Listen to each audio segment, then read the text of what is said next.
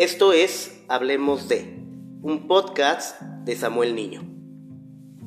¿Qué onda? ¿Cómo están? Bienvenidos, sean bienvenidos a este podcast nuevamente Hablemos de, un podcast que hago con mucho cariño para ustedes, con la intención pues de llevarles contenido de interés y relevante que para ustedes pueda ser pues de utilidad y que puedan entretenerse y escucharnos estos minutos que vamos a estar hablando o conversando.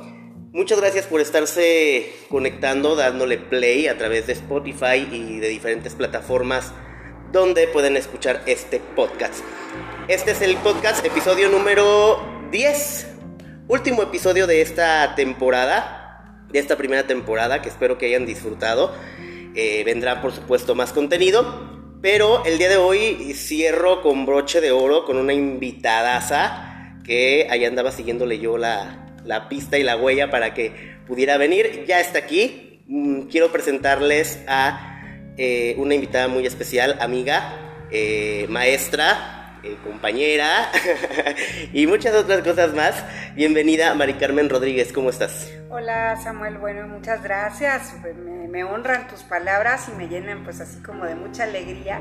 Que sobre todo, pues bueno, cuando hablamos de, de conocernos de unos años y de la amistad y que andas detrás de mí, pareciera que no teníamos mucho tiempo de vernos, pero aquí estamos a la orden y con mucho gusto para estar en tu podcast, por supuesto. Muchas gracias. No, gracias a ti por aceptar la invitación. Para mí es un honor que, que estés aquí y que podamos conversar de temas bastante eh, interesantes que yo creo que eh, para la gente que nos escuche va a disfrutar y, y, más contigo que tienes un, un, don muy especial para charlar y conversar. Eres una, una mujer que se conversa deliciosamente contigo. eh, déjenme contarles que Mari, Mari Carmen es eh, doctora en educación, es a, actualmente rectora de la Universidad Intercultural Indígena de Michoacán y tiene también una maestría en estudios étnicos, ¿es correcto? Es, es, correcto. Y bueno, cuéntanos un poquito de ti, Mari Carmen, antes de, de empezar a, a, charlar sobre el tema de hoy. Eh, ¿Quién es Mari Carmen Rodríguez? ¿Dónde naces? ¿Cómo te formas? Cuéntanos de ti, háblanos. Ok, de ti. muchas gracias. Mire, pues bueno, platicarte un poquito, hablemos de, ¿no? Vamos a hablar un poquito de mí y a veces suena como que eh, no, no quisiera uno contar todo lo que ha hecho, pero bueno, te voy a platicar un poquito de lo que he hecho. Yo soy zamorana. Soy de la provincia de, Michoacán, de esta parte, de esta región. Bueno, ya el término provincia ya no se usa, los historiadores lo, vetan mucho, pero bueno, soy de lo que eh, llamamos de una región del estado de Michoacán, de, del occidente del estado de Michoacán. Soy zamorana y bueno, toda mi vida la he pasado en Zamora. Eh, por lo general la gente migra a las grandes ciudades buscando otras, otras historias y bueno, yo estoy orgullosa de estar en mi ciudad y de tener todo lo que disfruta la ciudad donde yo nací. Entonces, de alguna otra manera, pues bueno, fui una niña normal, como todas las niñas normales, criada en un ambiente completamente de una familia tradicional. Papá, mamá, trabajadores, con hijitos, eh, una familia de alguna manera religiosa, como en la formación de, de todo el siglo XX en el país, eh, con una formación religiosa pero sin embargo eh, en un conocimiento de, de laico de lo que había o de lo que hay en todo, en todo nuestro país, ¿no? Entonces, de alguna otra manera, pues bueno, me siento muy dichosa porque he tenido la oportunidad de conocer pues todo el ambiente del país, todo el ambiente cultural que se vive en mi país y que de alguna manera, este, pues bueno, gozo de, de entender cómo es que los mexicanos disfrutamos o sabemos llevar un, un este, concepto cultural o de educación a partir de lo que somos y cómo nos formamos, ¿no? Entonces yo nací en una ciudad muy, muy pequeñita que es Zamora, Michoacán, este, una ciudad del occidente de, de, de Michoacán, eh, que de alguna manera goza de costumbres pues muy, muy tradicionales, muy pequeña la ciudad,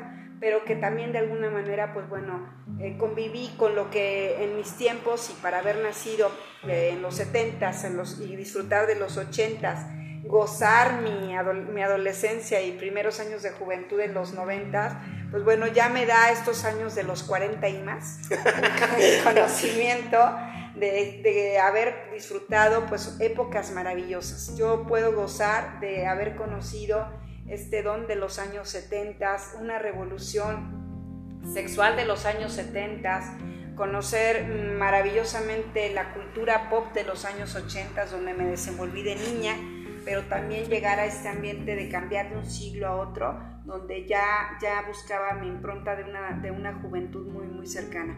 Y por supuesto, el recorrido de, este, de estos primeros 21 años del siglo XX pues bueno, bien conocidos ya con una madurez, ¿no? ya con un acercamiento a lo que hay en, el entorno de nuestro ambiente de México, pero sobre todo lo que se da en todas las regiones de nuestro país, cada una con sus particularidades, y pues bueno, es, un poquito de ello soy yo. Eh, de toda esta experiencia que tienes, Mari Carmen, tanto en el lado de la educación como en el lado de la cultura, eh, ¿Qué es lo que más te, ha llamado la atención? ¿En qué, es lo que más te gusta trabajar? Porque sé que eres una, mujer también de política, ¿sí? Que creciste en la política también. Entonces, ¿qué, estos ámbitos, cuáles son los que más te llenan? Sí, mira, yo creo, yo creo que en esta parte, pensar en, en un ámbito que te pueda llenar, Digo, yo me siento muy joven, ¿eh? Quiero comentarle a, todos los que nos escuchan. Me siento muy joven. Yo a veces este, digo, ay, ¿a poco ya tengo tantos años, no? Ya cuando vemos, nos medimos a través de la vacunación de, la pandemia, decimos, híjole, ya me llegó toda la edad. Pero más allá de ello, creo que algo que me gusta mucho es sí disfrutar de la cultura y del entorno donde vivo. Quizá en algún momento como todo joven o como todo adolescente, si tuve esta impronta de entender que, o no entender cómo era mi sociedad en la que me desenvolvía. Pero creo que ahora yo algo que disfruto y que seguramente lo, maduro es el poder entender que ya, ya tengo esa madurez de entender lo que se vive, lo que realmente comprendes, el porqué de las cosas. Y costó muchos años en mi vida, pero llegó un momento en que ya llegué al momento de la gula, de la etapa de la gula, ¿no? Donde ya quizá eh, me llega a, quererme comer el mundo, pero ya con una madurez de poder disfrutarlo. Ya disfruto maravillosamente una comida, disfruto maravillosamente una plática, maravillosamente mis clases de yoga, natación cuando las tengo, eh, disfrutar maravillosamente una plática, un diálogo político donde podemos ya tener un acercamiento con, con, las personas y poder discernir conceptos. Creo que eso es lo que más disfrutas ya cuando llegas a cierta edad, pero sin embargo también reflexionas y ves, quizá en palabras de, de Luz Casal, ¿no? Eh, para recordar esa niña que fui en aquella canción o algo de lo, de lo, de, lo que crecí, dice por ahí la canción. Eh, miro hacia atrás y busco entre mis recuerdos que todo, todo lo que he, vivido me, lo he disfrutado de, singular manera. Creo que la niñez la disfruté en la calle, las travesuras de poder disfrutar un ambiente de los 70s y 80s y mojarme bajo la lluvia. ¿Eras inquieta de niña? Híjole, tremendamente. Fui la niña que además de cargar con la muñeca, y con las comiditas y con la bolsita de, de todo el tilichero que sobraba en casa, este, los trapitos de los hermanos y los zapatitos y todo lo que tenía. Cargaba con todos los amiguitos y jugábamos entre hacer pasteles y jugar en la calle y mojarnos. Ahora, ya como madre, disfruto volver a jugar con mi hijo en la calle con un gis y jugar stop, el famoso avión, jugar todos esos juegos que de niña yo disfruté y que los puedo compartir y que seguramente ya muy poco se hace por el ambiente en que vivimos, ¿no? por la inseguridad, pero también porque nos hemos atrapado más en los medios y redes sociales, en los gadgets, en la tecnología, en el trabajo de no poder ya disfrutar a los hijos, pero en el momento en que yo lo tengo, gozarlo de singular manera porque lo aprendí. Y creo que la parte lúdica, el juego, te lleva también a entender que ya cuando eres grande, cuando entablas una relación social con alguien, o, eh, haces política y que la política también es un juego que tienes que disfrutar desde lo que aprendiste en el carácter lúdico. Eh, más allá de ello, creo que yo disfruto mucho la cultura en todos sus sentidos, pero he disfrutado y lo comparo mucho con disfrutar las etapas de la vida. Cada etapa, si lo pudiéramos eh, diferenciar en 10 años, a los 20 años, a los 30 años, a los 40 y más, este, irlo disfrutando, porque de alguna otra manera vas, vas viendo que esas etapas son parte de tu esencia.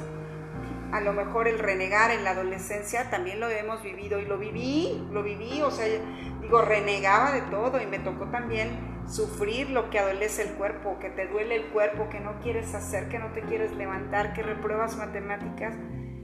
Pero ahora que lo ves y entiendes ya una clase de historia del arte, entiendes por qué la trigonometría o por qué la geometría era tan importante y, que, y por qué a partir de ese cansancio que te hacían las matemáticas, eh, buscaste después una profesionalización en la que te, te fuiste, te fuiste sirviendo para, para, tener un carácter profesional.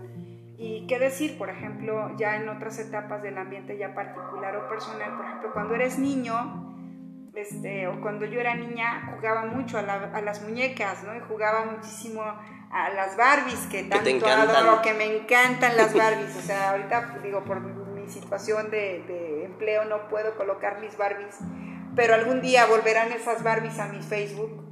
¿Dónde, ¿Dónde tienes tus Barbies? Mis Barbies las tengo en casa guardadas en un closet. ¿Cuántas tienes? ¿Cuántas Barbies tienes? Ahorita tengo 82 Barbies. Ok.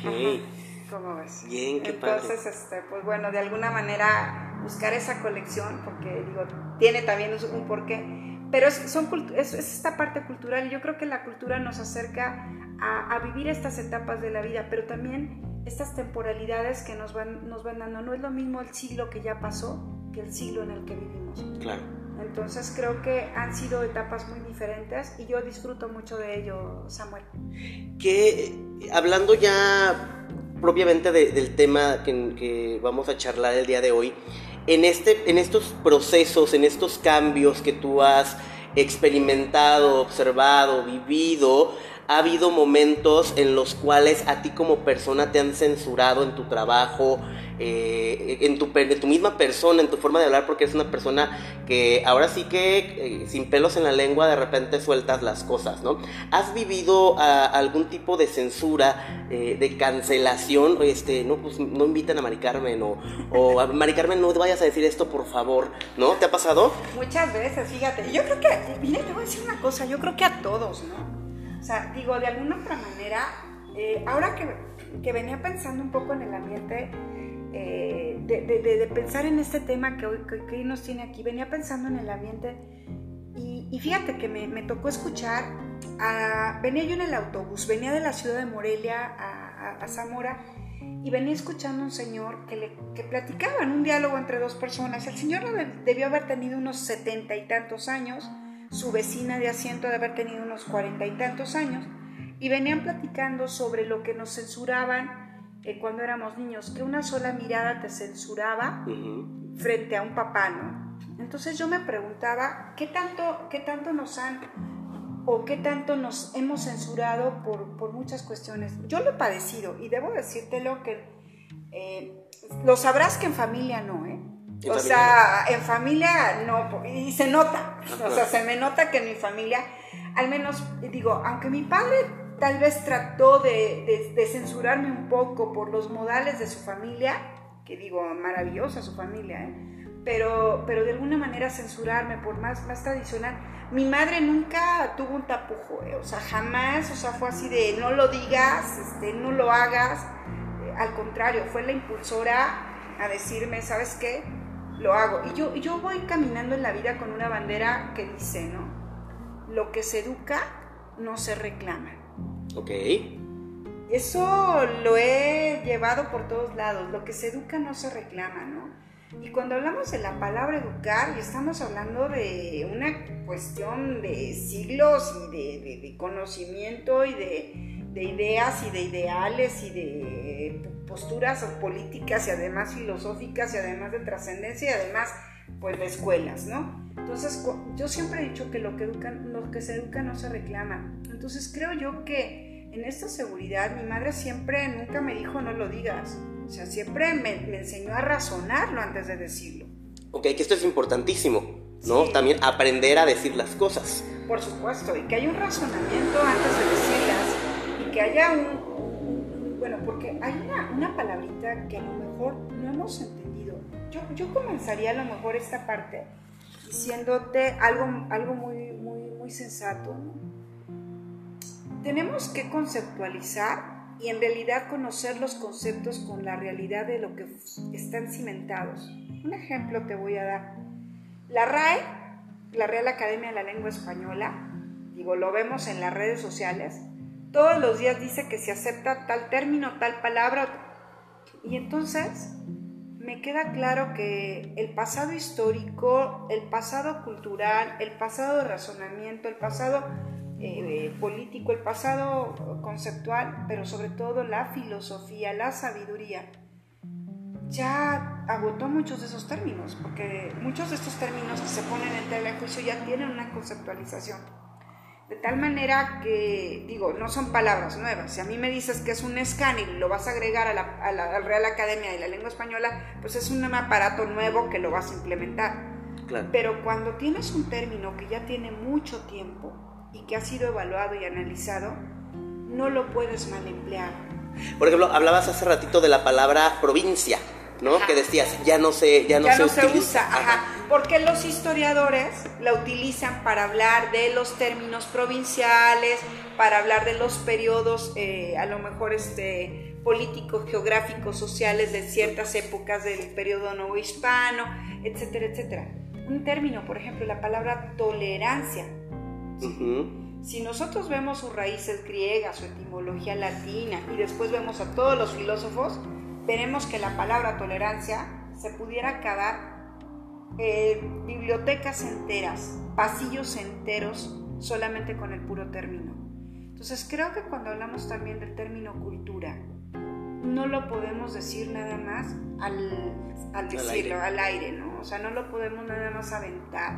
¿Por qué? Porque la palabra cultura tiene una etimología que está enraizada en el cultivo de la tierra y que cuando lo llevamos al razonamiento y ese proceso dialéctico, utilizar la cultura para todo nos lleva a ser unos ignorantes en el conocimiento.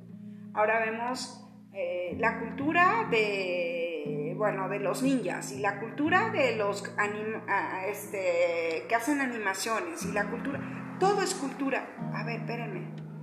El problema es que la UNESCO no lo deterioró hacerle un concepto chiquito asequible a todos. ¿Sí?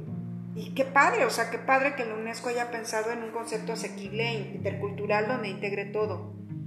Pero sin embargo, si nosotros nos vamos a las raíces más sentidas del término cultura, nos damos cuenta que la cultura tiene por sí mismo un, un origen, una raíz que no podemos denotar, denostar porque estaríamos timando al término.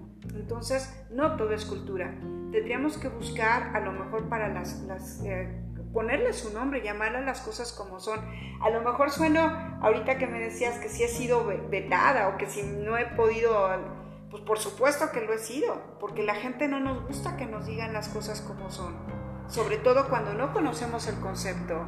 No estamos acostumbrados tampoco a la confrontación. ¿No? Al, decir las cosas y escucharlas tal cual, ¿no? A veces no nos, nos gusta que nos endulcen el oído, ¿no? Y no somos tan abiertos a escuchar ciertas cosas que preferimos no lo digas, ¿no? Mejor calladita, ¿no? Sí, claro. Y, pero también fíjate que tiene que ver con, las cuestiones culturales, ahorita lo decíamos, pero también mucho con la educación, ¿sí? Y, tiene que ver con conceptos eh, eh, moralizadores, pero tiene que ver también con tabúes. Yo he encontrado en la sociedad que a veces no le gusta que le digan las cosas como son, eh, pero tampoco porque no las entiende y se ofende. Claro.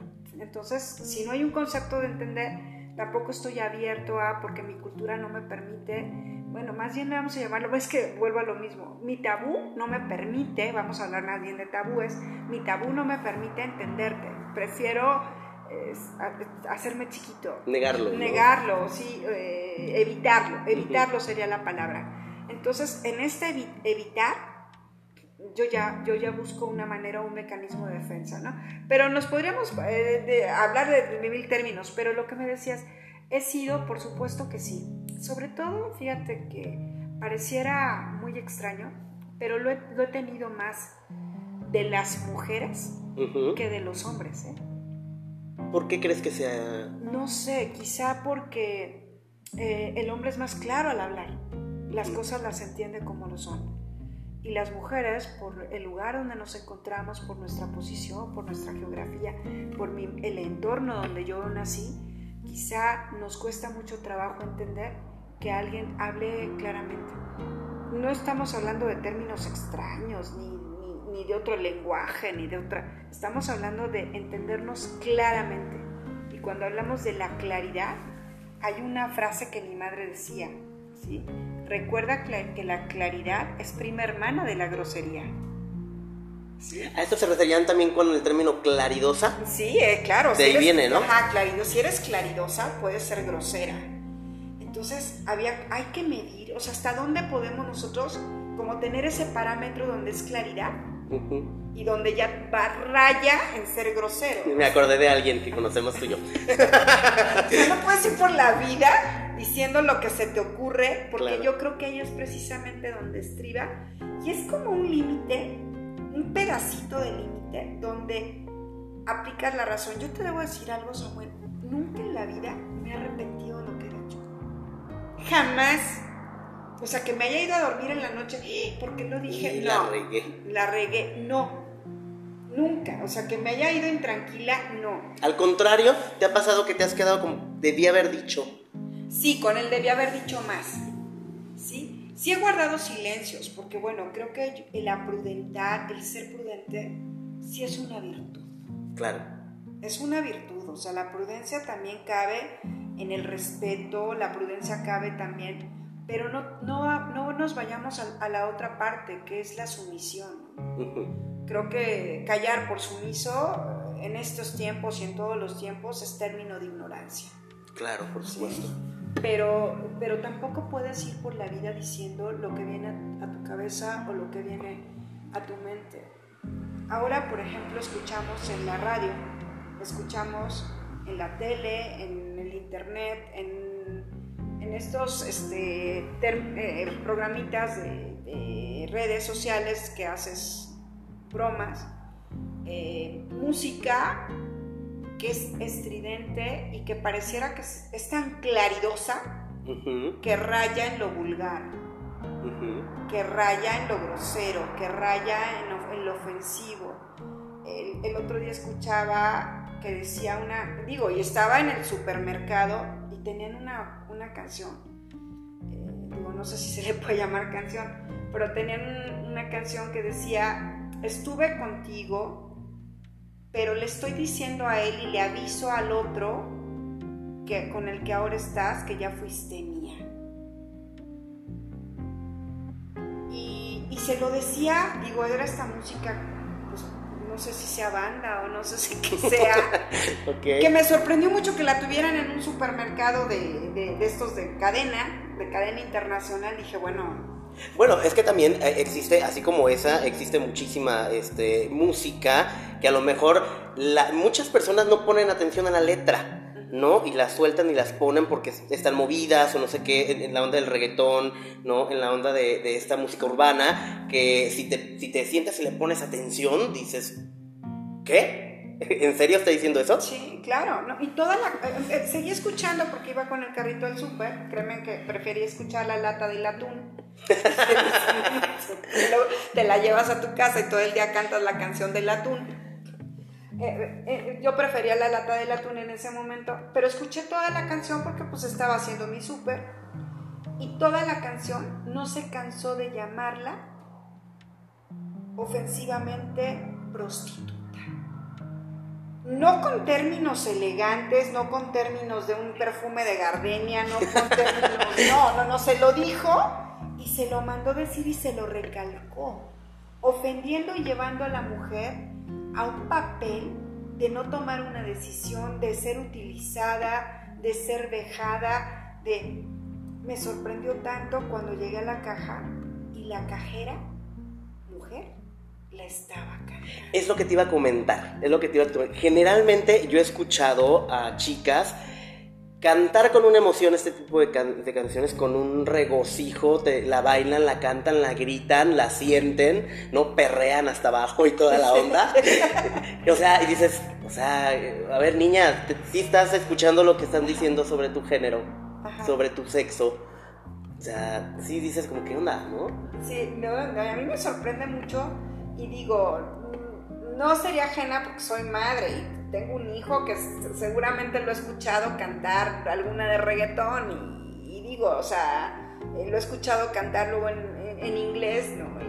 Y, la dice también con una letra eh, que, a lo mejor él no, le, no la comprende todavía, ¿sí? Y no porque sea tonto, sino porque todavía en su edad, pues hay cosas que él no, todavía no tiene esa, ese cimiento de poder entender muchas cosas. Pero sí creo yo que no, llega un momento, ha llegado un momento y me lo preguntaba, ¿no? O sea, me lo he venido preguntando, ¿en qué momento se rompe o se censura? Y, creo ahí que, vamos con el término del día de hoy, se cancela. En este momento, ¿en qué momento es válido o no es válido esto que, que pudiera ser? Y vuelvo a la parte, la parte donde se rompe la educación, y hablo de la educación de la cultura, pero la educación de la razón. Entonces, no puedes ir por la vida diciendo lo que se te ocurre tampoco. Claro. ¿Sí? O sea, no puedes ir por la vida eh, nada más decir las cosas por lo que, por lo que se ocurre. Y mira, que sabes que me gusta mucho la política y, me, me, sorprende ver cómo en las redes sociales el que sea, el que, digo, el que sea es quien sea, ¿sí?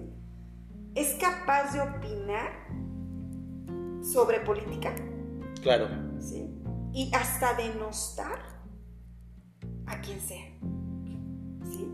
Digo, es sorprendente cómo la gente se engancha en cualquier tema, no hablemos nada más de política, en cualquier tema, en el que sea, se engancha. Valdría la pena a lo mejor entrar a, no sé, eh, digo, hoy en la mañana leía sobre Santiago Matamoros, este, digo, fue el día de Santiago Apóstol, y veía sobre Santiago Matamoros cómo se festeja en las comunidades, y bueno, hablaban con aquella certeza y con aquel conocimiento sobre la historia de Santiago Mataindios en América me sorprendía mucho y decía, bueno, Santiago Apóstol, que no es de los tiempos allá de Cristo, que tenía que hacer acá, no? Entonces, digo, o sea, todas, todas estas cosas donde cualquiera podemos opinar, ¿no? Claro. Las redes sociales nos han dado eh, esta libertad excesiva de que cualquiera, sobre cualquier tema, puede dar su opinión, puede eh, señalar, juzgar, eh, incluso inventar, ¿no? Y, cualquier persona que, no tenga a lo mejor esta capacidad para decir, a ver, espérame un poquito, déjame investigo, ¿no? Se la cree.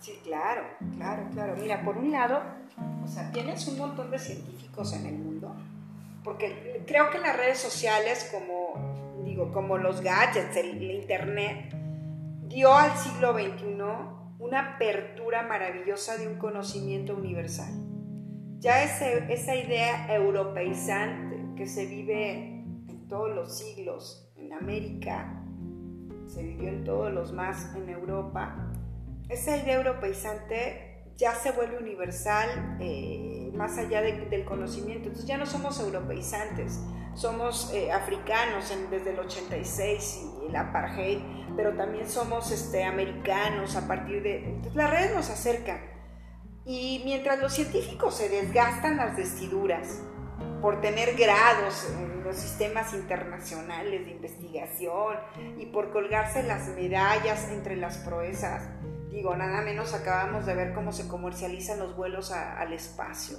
11 minutos en el espacio. Claro. ¿Sí? Este, ¿Cómo, cómo hay toda esta historia? Por el otro lado, hay también un peso enorme de la ignorancia.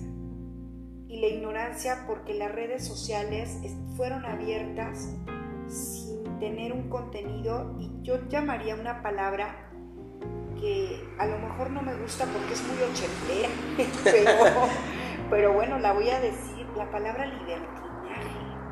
Ok. Nos hemos vuelto muy libertinos en la opinión.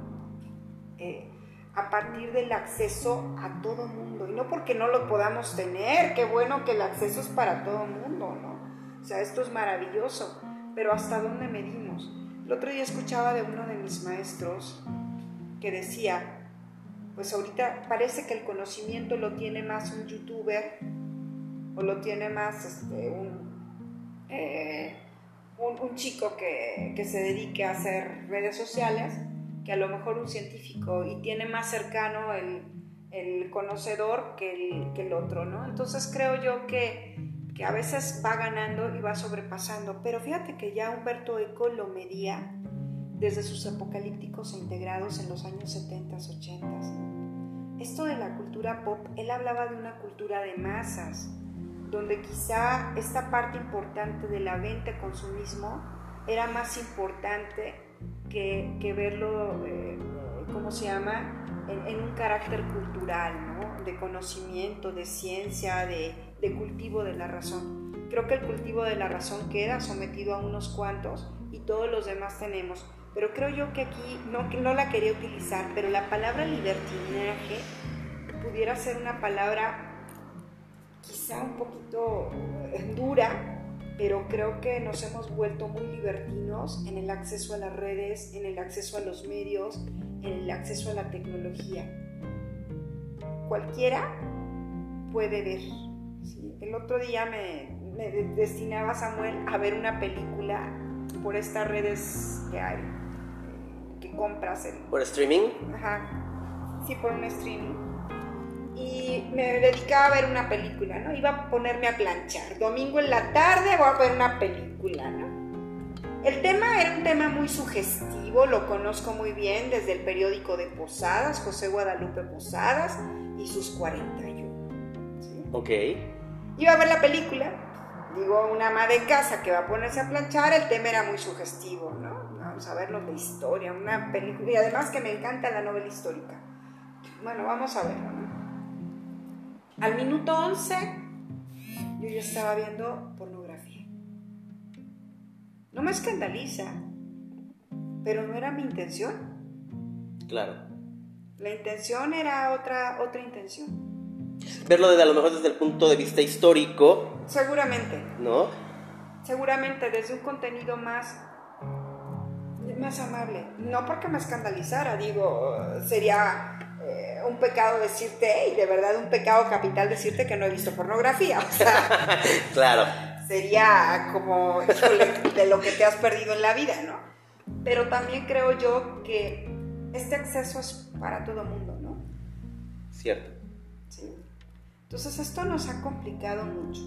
No sé, creo que por ahí Sí, eh, eh, ahorita mencionaba sobre acerca del de, el reggaetón y cómo eh, esta, esta música se escucha donde quiera y este, cualquier mundo, cualquier persona la, escucha y nadie se escandaliza, ¿no? pero ¿por qué, ¿por qué a contraste de esto existen temas que, que a lo mejor son vetados por la misma cultura, por la misma sociedad. Eh, me viene ahorita a la mente lo de em, este personaje de los Looney Tunes, que hace tiempo hubo un gran revuelo, ¿no? Por, eh, pues porque básicamente lo, lo, quitaron o lo quisieron quitar, eh, porque le daban este toque de Em, de un personaje que hostigaba al personaje femenino, ¿no? Y lo relacionaban con, pues, el acoso, ¿no? Que también este movimiento Me Too y todos estos movimientos que han eh, eh, estos temas, ¿no? Y viene este, este que hablabas de cultura y cómo le llamamos cultura a todo, esto que llaman ahora cultura de la cancelación, ¿no? Que es eh, no me gusta esto o socialmente mm, lo que es políticamente correcto también y que no nos gusta, entonces lo vamos a quitar, lo vamos a olvidar o vamos a tratar de quitarlo de la historia. ¿Qué te parece esto?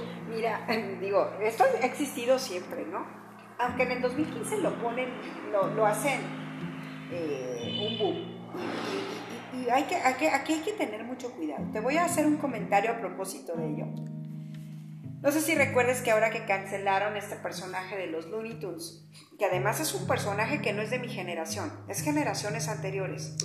Sí, es muy viejo. Sí. Entonces, cancelan al famoso personaje que en México se llamó Pepe Le y ya desde el nombre era muy sugerente. ¿sí? Lo, lo, lo cancelaron o lo vetaron. Fue un escándalo, ¿no? Y entonces después vinieron en las redes sociales la historia de, cancelar a Speedy González. Ajá, también por ahí se escuchó, ¿sí? Sí. Pero luego también estaba Lento Rodríguez, ¿sí? Porque era flojo y fomentaba la flojera. Casualmente, pues yo me apellido Rodríguez.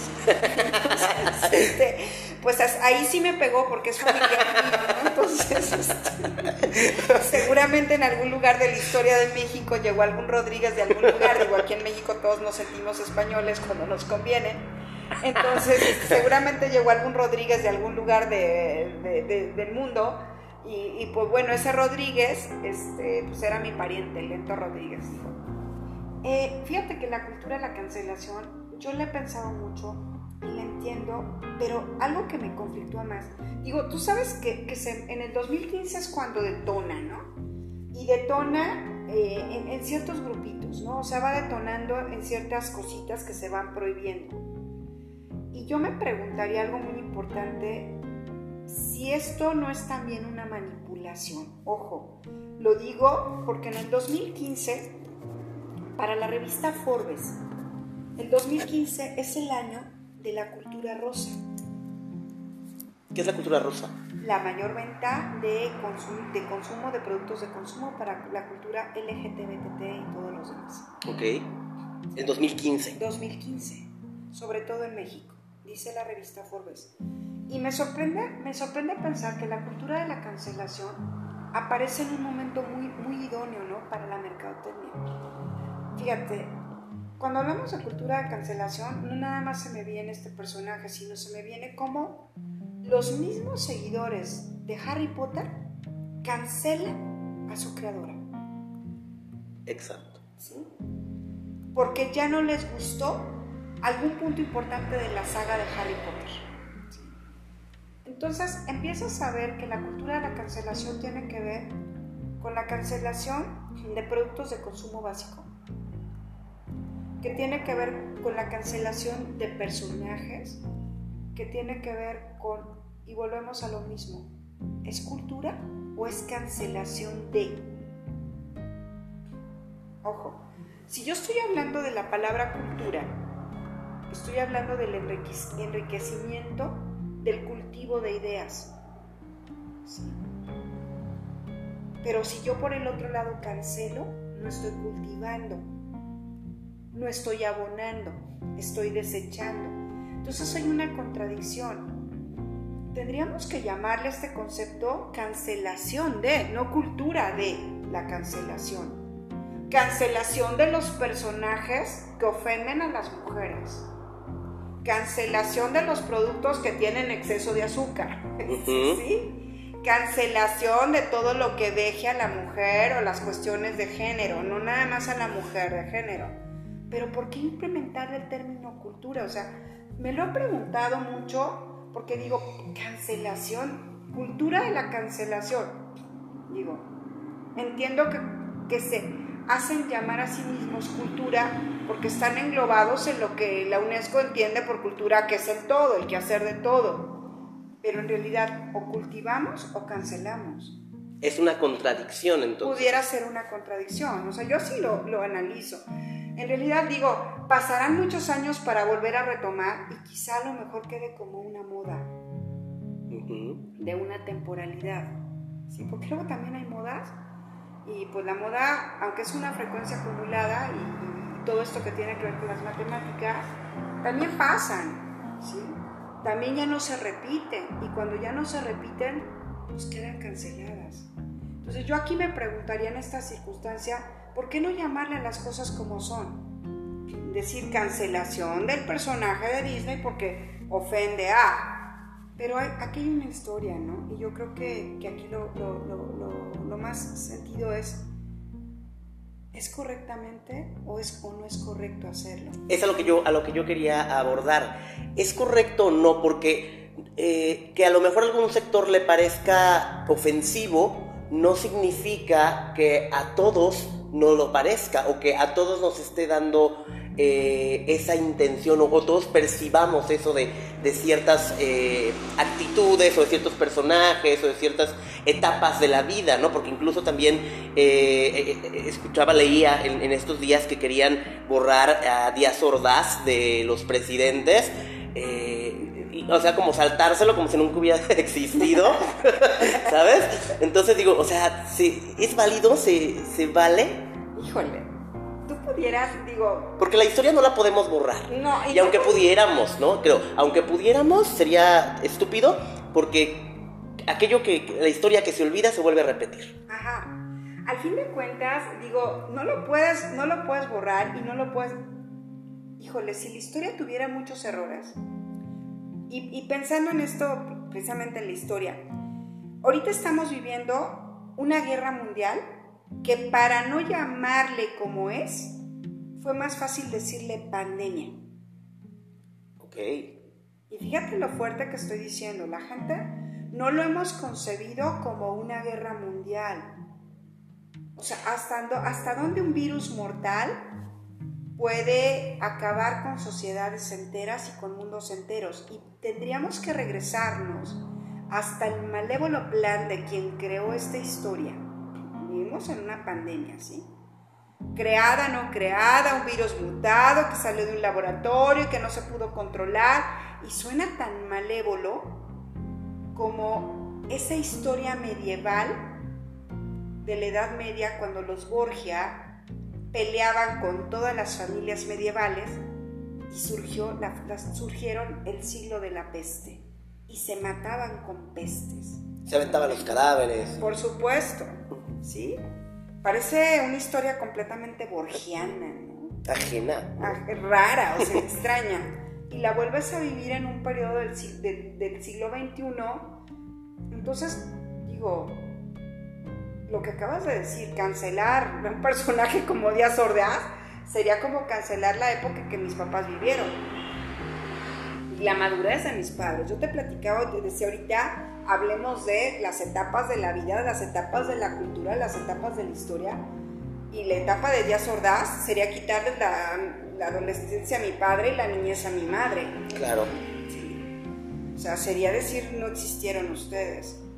¿Por qué? Porque a ellos les tocó vivir un periodo de un México que, que vivió con ese personaje, como a mí. Me tocó gozar de las caricaturas donde Pepe Le Pew me hacía reír acosando a la gatita. ¿sí? Pero no era, yo no lo veía como el acoso a la gatita.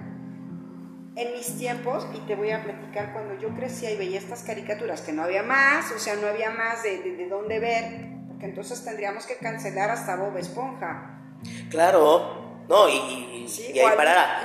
Y, ahí parar, a Lincoln House y a no sé cuántos, ¿no? Sí, claro. O sea, el amiguito de Lincoln, que es de, de papás, este, de, de un matrimonio, de, de papás del mismo sexo, el niño vive solito y lo tienen todo abandonado, pero los papás son contadores, entonces pobrecito, el niño sufre y su amiguito, o sea, y empiezas a buscar, digo, es una caricatura que veo en las, con mi hijo, o sea, es el Lincoln House, este, tendríamos que vetar todo, porque al fin de cuentas estaríamos a no crecer con la historia, a no crecer con las etapas y a tener este, este encuentro que no nos lleva más que a, a decir, pues cancelamos. El ser humano cancela, Sammy, y, lo, y, y nos, cance- nos cancelamos. Recuerda cuántas etapas de tu vida hemos dejado en el pasado y en el olvido, porque no nos conviene recordarlas. Claro. Es como la herida que duele. Yo tengo la cicatriz y ya no me duele igual, pero no la quiero recordar porque me duele. ¿sí? A mí sí me recuerdas eh, mi primer licenciatura. Te voy a decir una cosa, no quiero ni saberla, ¿Cuál fue? la de diseño gráfico.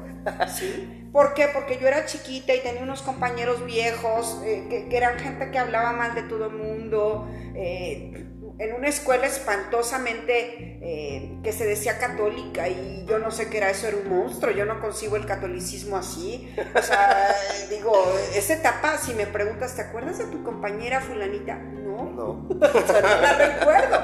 Yo lo cancelé porque no me conviene, ¿sí? porque a mi conveniencia no conviene, y creo que ahí va el punto, ¿no? No conviene a mis intereses, pero no por eso estoy negada a decir que soy diseñador gráfico, si no, no hubiera sido maestra de historia del arte después en todas las universidades que di clase. Claro, claro, sería como negar a ti, a, a ti misma ese periodo que, que te hizo lo que eres ahora, Claro ¿no? Y creo que, creo que es, más- es parte de esto también, ¿no? El cómo podemos negar la historia de nuestro país, nuestra cultura, nuestra, nuestra historia mundial, cómo la podemos negar eh, y a la vez decir, bueno, hemos llegado hasta aquí gracias a que sucedió eso, gracias a esas experiencias, ¿no? Y todos los movimientos sociales y todo lo que ha pasado en la historia, pues ha sido por esta misma razón, ¿no? No podemos negarlo, no podemos decir que no pasó. Sí, claro. O no, o, de dónde viene todo el aprendizaje que tenemos, ¿no? Como seres humanos. No, y además, o sea, imagínate que hay cosas y periodos en la historia que no nos convienen, que son vergonzosos, o sea, que son tremendamente que dices, bueno, ¿en qué estábamos pensando cuando pasó esto? Creo que todos lo vivimos en la vida. Yo te digo, no me he ido nunca arrepentida de, de, lo que dije, pero sí me he arrepentido de unas acciones que digo, Dios mío, o sea, pero ¿qué estabas pensando? Sí, ¿dónde conociste ese, ese pelafustán? Sí, chalán de la vida, ¿no? ¿Dónde lo conociste? O sea, ¿qué fue de esta historia, no? O sea, ¿por qué? Pero sin embargo lo agradeces. El otro día me encontraba un amiguillo político. Bueno, no sé si sea político. pero bueno. ¿Cómo que hace política? Como que hace. Es que es muy, es muy, eh, muy adulador y muy. Digo, labioso. Labioso, sí eh, eh, farandulero le llamaría yo. este, su, padre sí, un gran político. Y me lo encontré y me decía, esa voz, ¿no? Mi estimada, ¿cómo estás, no? Oye, muchas felicidades por tu nuevo cargo. Y, se lo dije, porque, porque aparte la vida te pone en el lugar para decir las cosas, ¿no? Y se lo dije claramente, le dije, híjole, gracias a ti ¿Cómo? O sea, él sentía como que yo, él, hubiera sido la palanca que me ayudó, ¿no? Gracias a ti. Y le dije, sí, ¿cómo no? Pues yo no te ayudé, me contestó, ¿cómo crees? O sea, sí, gracias a ti, porque aprendí a, no ser como tú, o sea, y le, le, aventé un rollo. La vida me puso esas palabras así como para, para, para entender. Pero en esta circunstancia creo yo que no podemos negar, pero sí tendríamos que ser muy claros en que la, la vida tiene etapas, la vida tiene circunstancias y a mí me gusta mucho otra frase que voy a decir, no solamente esta de eh, lo que se educa no se reclama. Hay una frase que tomo siempre de Ortega y Gasset y que en palabras más o palabras menos dices, yo soy hoy mi circunstancia. Hoy me preguntaba si en, en esto que llaman cultura de la cancelación, me preguntaba en algo importante ¿Quiénes educaron a los que cancelan? Y ahorita me recuerdas una frase muy tuya que recuerdo mucho en la universidad, que es la educación se mama. Sí, claro. Eh, viene entonces de nuestras generaciones pasadas. Somos nosotros a lo mejor los mismos que eh, han cosechado este, esta cultura de la cancelación. Sí, claro. Digo, o sea, yo me preguntaba, ¿quién cancela? O sea, ¿qué, qué, ¿Cuál fue la educación que recibió el que cancela? Yo cancelo lo que no me conviene. Entiendo que hay un razonamiento. Entonces, si yo voy a cancelar eh, un organismo, voy a cancelar ya no comer azúcar, o voy a cancelar un personaje de, animación, o voy a eh, cancelar a un político, a la creadora de un personaje, de una eh, escritora, lo voy a cancelar ¿Por qué lo voy a cancelar y por qué me voy a reunir con personas que lo van a cancelar? ¿Y dónde encuentro las personas que tienen el mismo ideal que yo? Porque esto sería muy difícil, salvo que las redes sociales me unan. Exacto. Sí. Y aquí yo te diría una cosa que hemos olvidado. ¿Qué es el criterio? Cuando hablamos de criterio, estamos hablando de la palabra crítica para poder criticar, deberíamos pensar en que hay una, calidad total y comprensión. Digo, aunque eh, digo, el mismo Humberto Eco nos diga que no se alcanza en, su totalidad ser un hombre culto, porque siempre va a haber algo más que yo tenga que cultivar. Claro, no se deja de aprender. No se deja de aprender jamás. Y aprender con H, por supuesto, aprender. Pero más allá de ello, creo yo que donde, donde el criterio aparece para poder discernir qué cancelo y qué no cancelo. Donde el criterio no se convierte en una suma de masas que solamente me llevan por una conveniencia propia hacia un estado anímico. ¿Sí? En realidad yo te preguntaría, ¿quiénes cancelan a Díaz Ordaz conocen en realidad la situación, el contexto histórico de la época de Díaz Ordaz? Digo, si me hablaras, por ejemplo, de Franco en España, series y series y series y películas, y bueno, vas a encontrar al Almodóvar y a la mujer de Bardem, y vas a encontrar a la Penélope Cruz ganando eh, o en, los Óscares nominada por el periodo tan duro que sufrió la, España, la, época franquista española, ¿no? Pero, y, estaríamos atinadamente por el conocimiento certero de que toda España conoció este periodo, lo vivió, porque fueron casi 40 años de franquismo. Pero yo te pregunto, ¿un muchachito millennial sabrá lo que es franquismo? ¿Lo vivió? ¿Lo entendió? ¿O hasta dónde yo voy a, a convertirme en un detractor de la Rusia? Algún día escuchaba a alguien que hablaba sobre la etnia Bosnia-Herzegovina en Argentina, ¿no? En Zamora. Ríete. O sea, yo decía, a ver, o sea, ¿cómo? Sí, aquí, o sea, cuando, y te estoy hablando de hace 10, 10 15 años, cuando Zamora tenía cuatro calles. o sea, decía, a ver, ¿cómo? Estaba de moda, ¿no? Y estaba de moda, de moda los bosnios herzegovinos y todos hablaban. Pregúntame si alguien habla de eso ahorita solamente los expertos en temas que se han interesado por el tema, porque alguna raíz tiene, porque hay algún interés, o como yo que ando buscando la educación de 1916 al 26 en Zamora. Digo, vas y buscas en un archivo municipal y te metes y buscas gente de esa época y vas y buscas, ok, pero así como que nada más por una ocurrencia, pareciera que no hay un criterio propio. Y aquí viene lo que creo yo, que no quiero caer en contradicciones porque debo respetar a los que cancelan. Sí, claro. Debo respetar y debo entender a los que cancelan, pero creo que para que exista la cancelación debe haber un criterio bien cimentado y bien fundamentado para poder cancelar. No nada más que sea una ocurrencia de las redes o del libertinaje de las redes, porque en el libertinaje de las redes nos podemos acabar y denostar a quien sea. Cierto.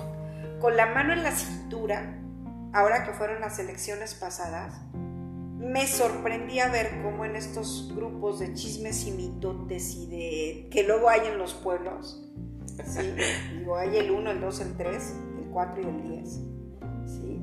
cómo la gente pudiera denostar sin conocer y acabarle la vida, cancelar a una persona pública que a lo mejor lo único que busca es cumplir con un decreto constitucional de votar y ser votado.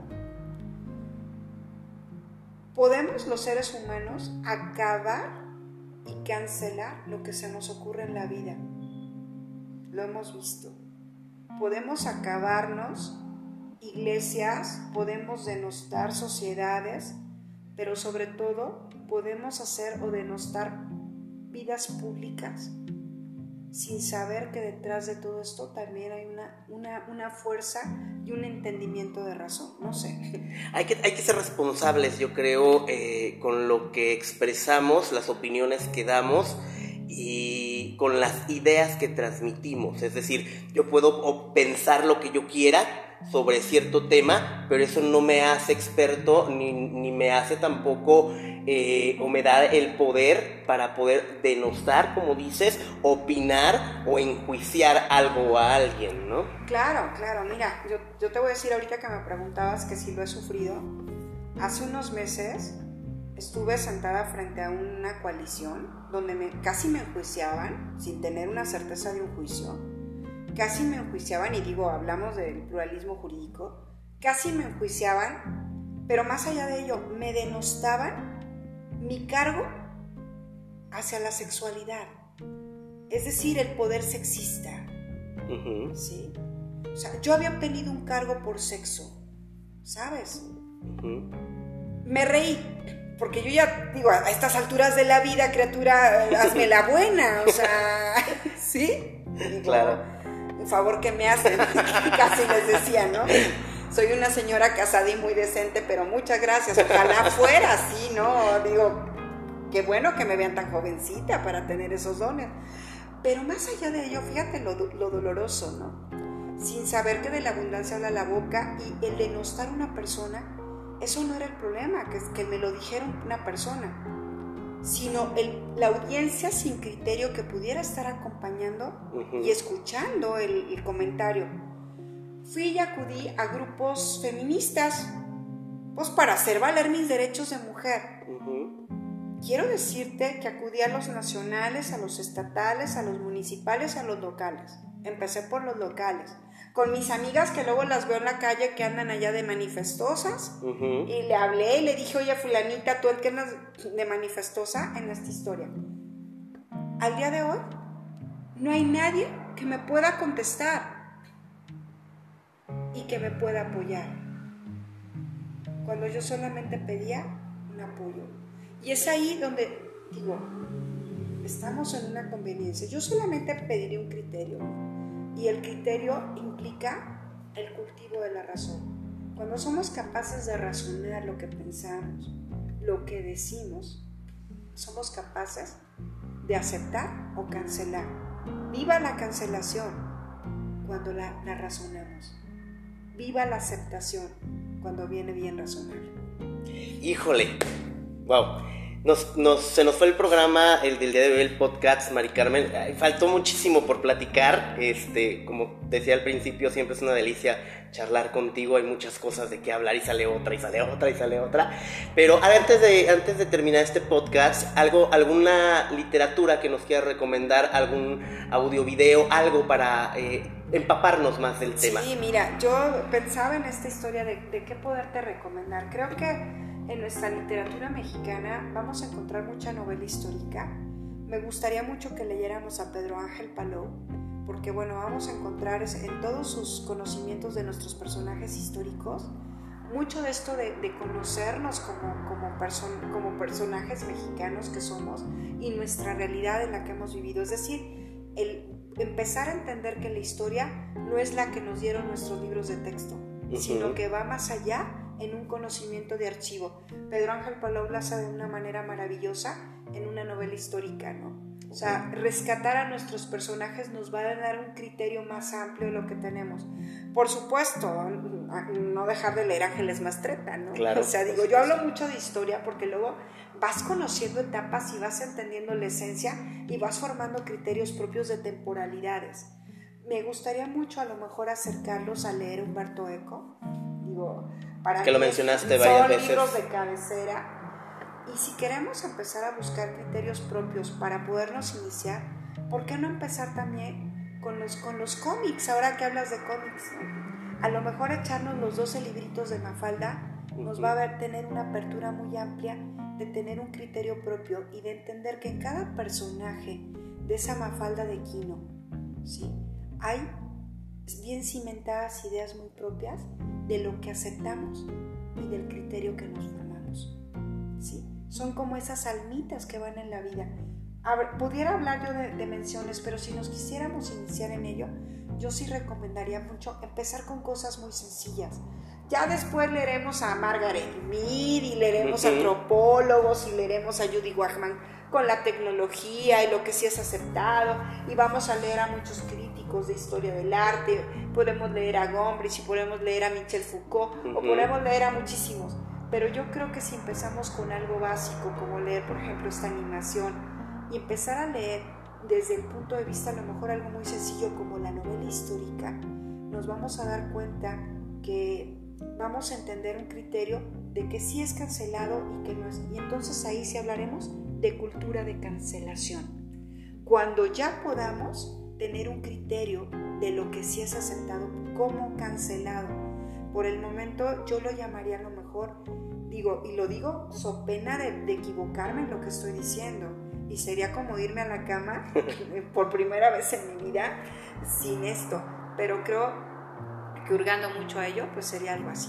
Muy bien. Muchísimas gracias, Mari Carmen, por haber estado eh, en este último programa, capítulo 10 de la primera temporada. Espero volverte a tener por aquí en la segunda temporada y platicar de muchas otras cosas más que podemos charlar tú y yo. Muchísimas gracias, Mari Carmen. al contrario, Samuel, muchas gracias a las personas que nos escuchan. Pues bueno, saludarles y decirles que la vida es muy bonita y las etapas son maravillosas. A mis 45, 45 y más, bueno, ya lo dije, a mis 40 y más, ya estoy vacunada y ya he vivido pues un poquito más. ¿Dónde te encuentran, Mari Carmen, para alguna charla o algo, o alguna duda o si quieren eh, eh, ser parte de la universidad? Cuéntanos. Sí, rápidamente estoy en la Universidad Intercultural Indígena de Michoacán, soy la rectora.